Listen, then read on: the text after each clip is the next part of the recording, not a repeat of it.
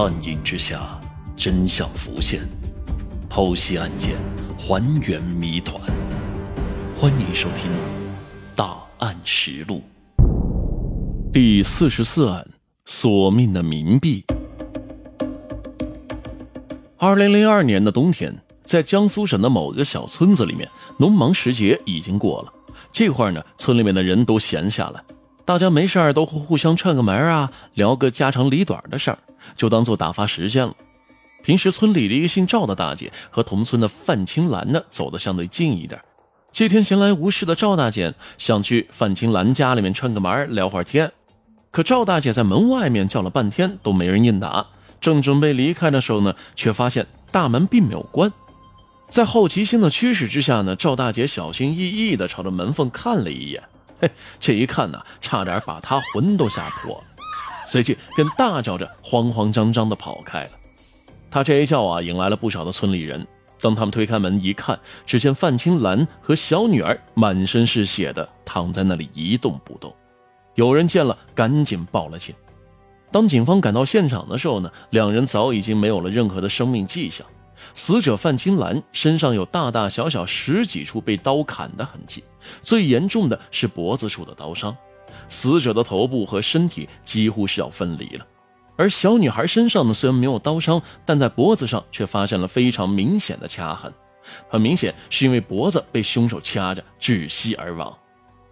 根据法医的初步鉴定，两名死者遇害的时间呢，应该是在两天前。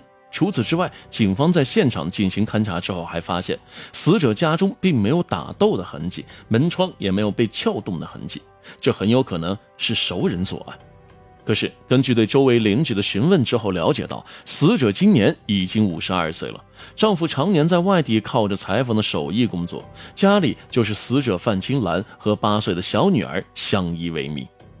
随即，警方一方面赶紧联系了范青兰在外面打工的丈夫蔡可根，另外一方面呢，根据四处走访调查，令警方没想到的是，这一调查还真发现了不少令人震惊的猛料。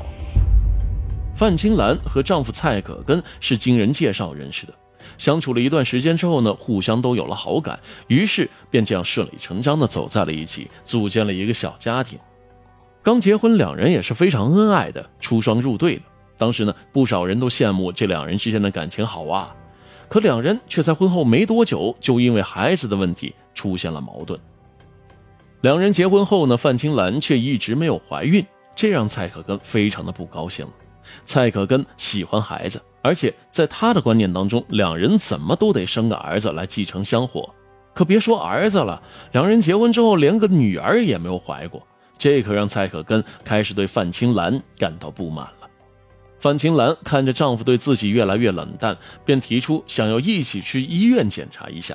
可蔡可根却不愿意，在他看来，怀不上孩子的原因呢，就是范青兰的原因。除此之外，蔡可根还担心，万一去了医院检查，发现结症在自己身上，那自己作为一个大男人，岂不是以后都抬不起头了？这件事情呢，就这样一拖再拖，直到拖的错过了最佳的受孕年纪之后，范青兰只好找丈夫一同收养了一个小姑娘。可蔡可根从头到尾都想要一个儿子呀，没多久，两人就因为这个事情感情彻底的破裂了。蔡可根呢，一气之下就离开了家，选择去外地打工了，只留下范青兰和小女儿相依为命。可令人震惊的是呢，蔡可根离家之后，范青兰因为长久得不到丈夫的关心，于是便趁着丈夫不在，肆意的勾搭其他的男人。根据警方的了解，前前后后啊，她居然有二十多个男朋友。而且根据警方了解到啊，范青兰的丈夫其实也知道自己妻子出轨，那么。有没有可能蔡可根记恨妻子范青兰出轨这么多人？作为一个男人，又怎么会允许自己的妻子给自己戴这么多顶的绿帽子呢？然而，警方根据调查之后发现，范青兰和女儿被害的这段时间呢，蔡可根一直待在外地打工，完全没有作案的时间，所以根本上可以排除蔡可根的嫌疑了。既然蔡可根不是凶手，那凶手会不会是范青兰那二十多个男朋友当中的一个呢？因为不愿意范青兰与其他男人纠缠，就索性直接杀害了范青兰呢。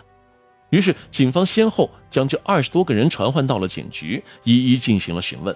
发现这些人在案发当天都有不在场的证据。这样看来，范青兰和她的女儿的死和她的这些男朋友也没有关系了。最有嫌疑的这些人都有充足的证据证明他们与范青兰的死没有任何的关系。一时之间呢，案件再次陷入了僵局。就在警方迟迟没有线索的时候呢，一个村民的一句话却引起了警方的注意，而警察也正是根据这条线索，才最终找到了凶手。